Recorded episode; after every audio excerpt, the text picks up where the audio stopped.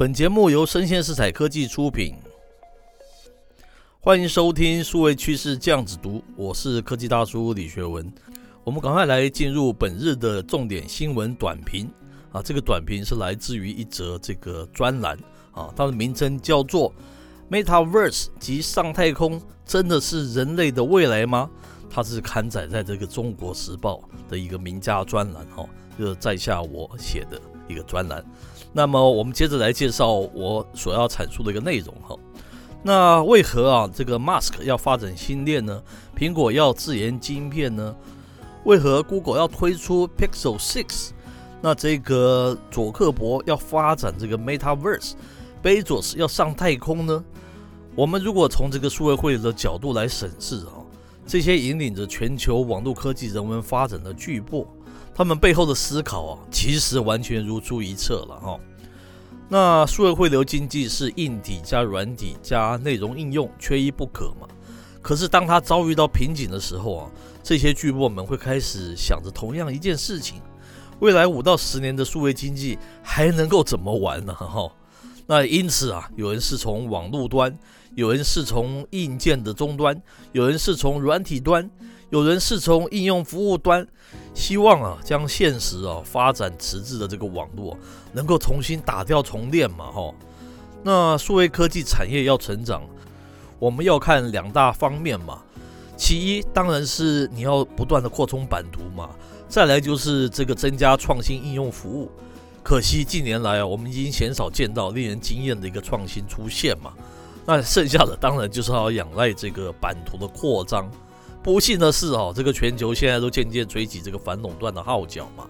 那美国如是，近日啊，中国大陆啊重拳修理网络科技产业，相信大家也时有耳闻了哈。那限于篇幅啊，科技大叔想多谈一些 Metaverse 以及其啊这个相对应的创新媒体内容应用了哈。那佐克伯啊预测未来五年啊，Facebook 将从以社群媒体为主的企业。转型为这个充满数位化身的沉浸式虚拟世界 Metaverse 公司了。那佐克伯不愧是这个网络时代的巨擘了。他深知数位汇流必须是硬体加软体加内容应用三位一体运作嘛。因此啊，他拉拢了这个微软以及 NVIDIA 为其背书了哦。相对于其他玩家啊，他这可谓是一记高招了哦。那什么是这个 Metaverse 呢？有人称为元宇宙了。相信很多人都听过 Second Life 第二人生嘛，哈。那 Metaverse 在当时哦，就曾经被这个 Second Life 所提及了。那 Second Life 是一个线上的虚拟世界，在二零零六年哦，因为这个主流媒体的报道而受广泛的一个关注了。它其实就是一款用户端的程式啊。这个游戏里面的居民哦，可以通过数位分身 Avatar 与其他的居民来交流啊，参加集体活动啊，制造啊。和相互这个交易虚拟财产和服务，甚至于啊可以跟居民同居哦或结婚哦，啊现在重点来了哈，那这个二零二一年由佐克伯所提出的 Metaverse，跟二零零六年 Second Life 里面所提的究竟有什么不同啊哈？我唯一的理解是啊，Second Life 还是将这个实体人生当成是一个 First Life 嘛。而佐克伯是完全想将这个虚拟啊当成是 first life，然后现实人生反而变成是 second life 啊。那有两个层面可以延伸来探讨。第一个是二零零六年的这个 metaverse 只能说是一个虚拟的游戏世界了，除了娱乐功能呢，其余它都是假的嘛哈。但是这个佐克伯想建构的 metaverse 是要让人们完全寄生其中哦。这意味着这个居民呢，无论是食衣住行娱乐，都要在其中嘛。他早已经超越这个单纯这个娱乐层次了。问题是，佐伯克即便有了这个硬体及软体大厂的支持啊，他如何创造相关的这个庞大数位内容及应用，并且使得人们啊在其中可以得到足以支持其生存的一个理由呢？简单而言啊，就是活在线上比实体世界更能满足人生嘛。那第二个层面是什么呢？二零零六年的 Second Life 里面的 Avatar 都是二 D 的嘛？那我们知道啊，使得这个实体的这个参与者愿意一直停留在这个虚拟世界的重要原因呢、是因为他们太过逼真了哈。因为逼真哦、才能有那个像这个佐克伯所说的沉浸式的体验感嘛。这也是 PS 及这个 Xbox 游戏能够让人上瘾的一个原因呢、啊。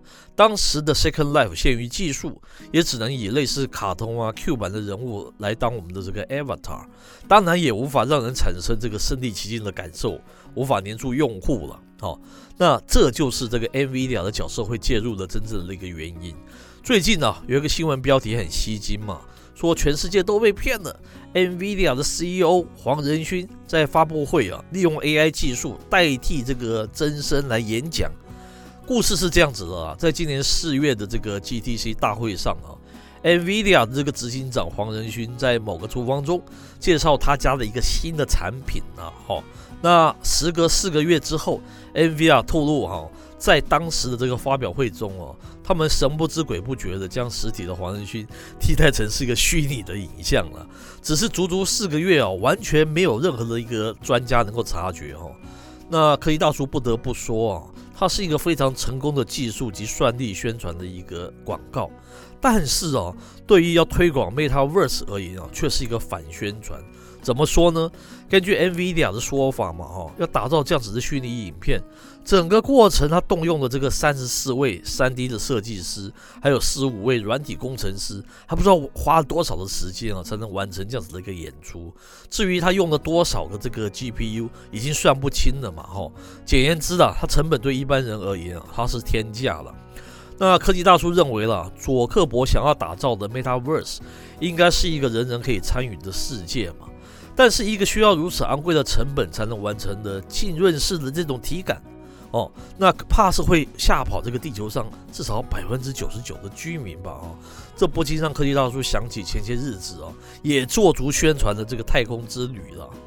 当这些富豪们哦公布参与的代价啊是上千万，甚至于是上亿的时候，我们如何还能相信上太空是人类的新未来呢？好，今天的短评到这边告一段落。我是科技大叔李学文，欢迎继续锁定我们的这个数位趋势这样子读，我们下回见喽。